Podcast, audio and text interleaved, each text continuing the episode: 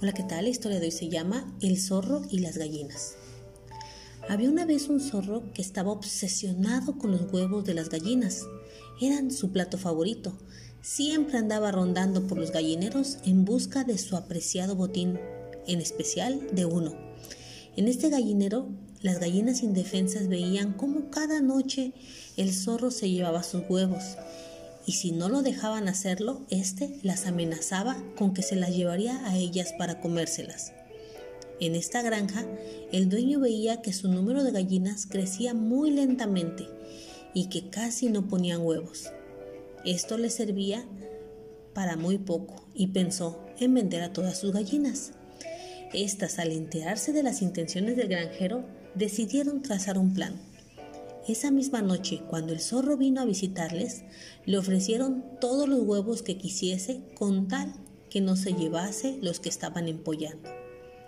Al zorro esto le pareció una buena oferta y durante esa noche se llevó todos los huevos.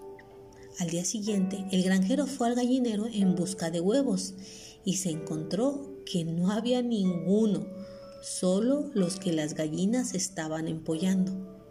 Esto le sorprendió mucho y empezó a revisar todo el gallinero en busca de alguna huella de algún depredador.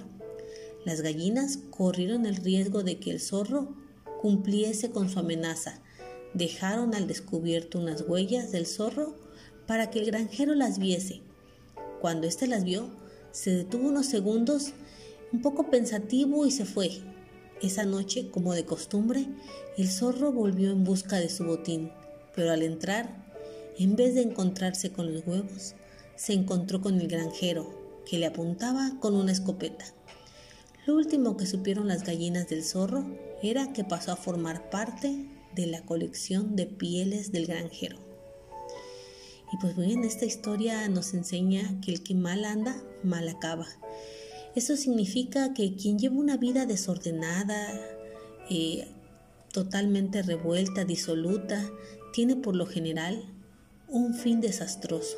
Por ello, esta tarde quiero aconsejarte seguir con los caminos de la honradez, la templanza, con un comportamiento recto y digno, claro, en el camino de Dios.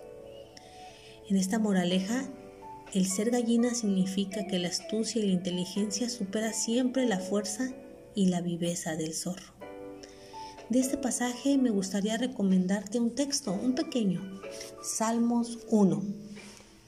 Este pasaje nos enseña acerca del destino que tienen los justos y los pecadores. Eso sería todo por el día de hoy. Que Jehová, Jesús y su Espíritu Santo te bendiga.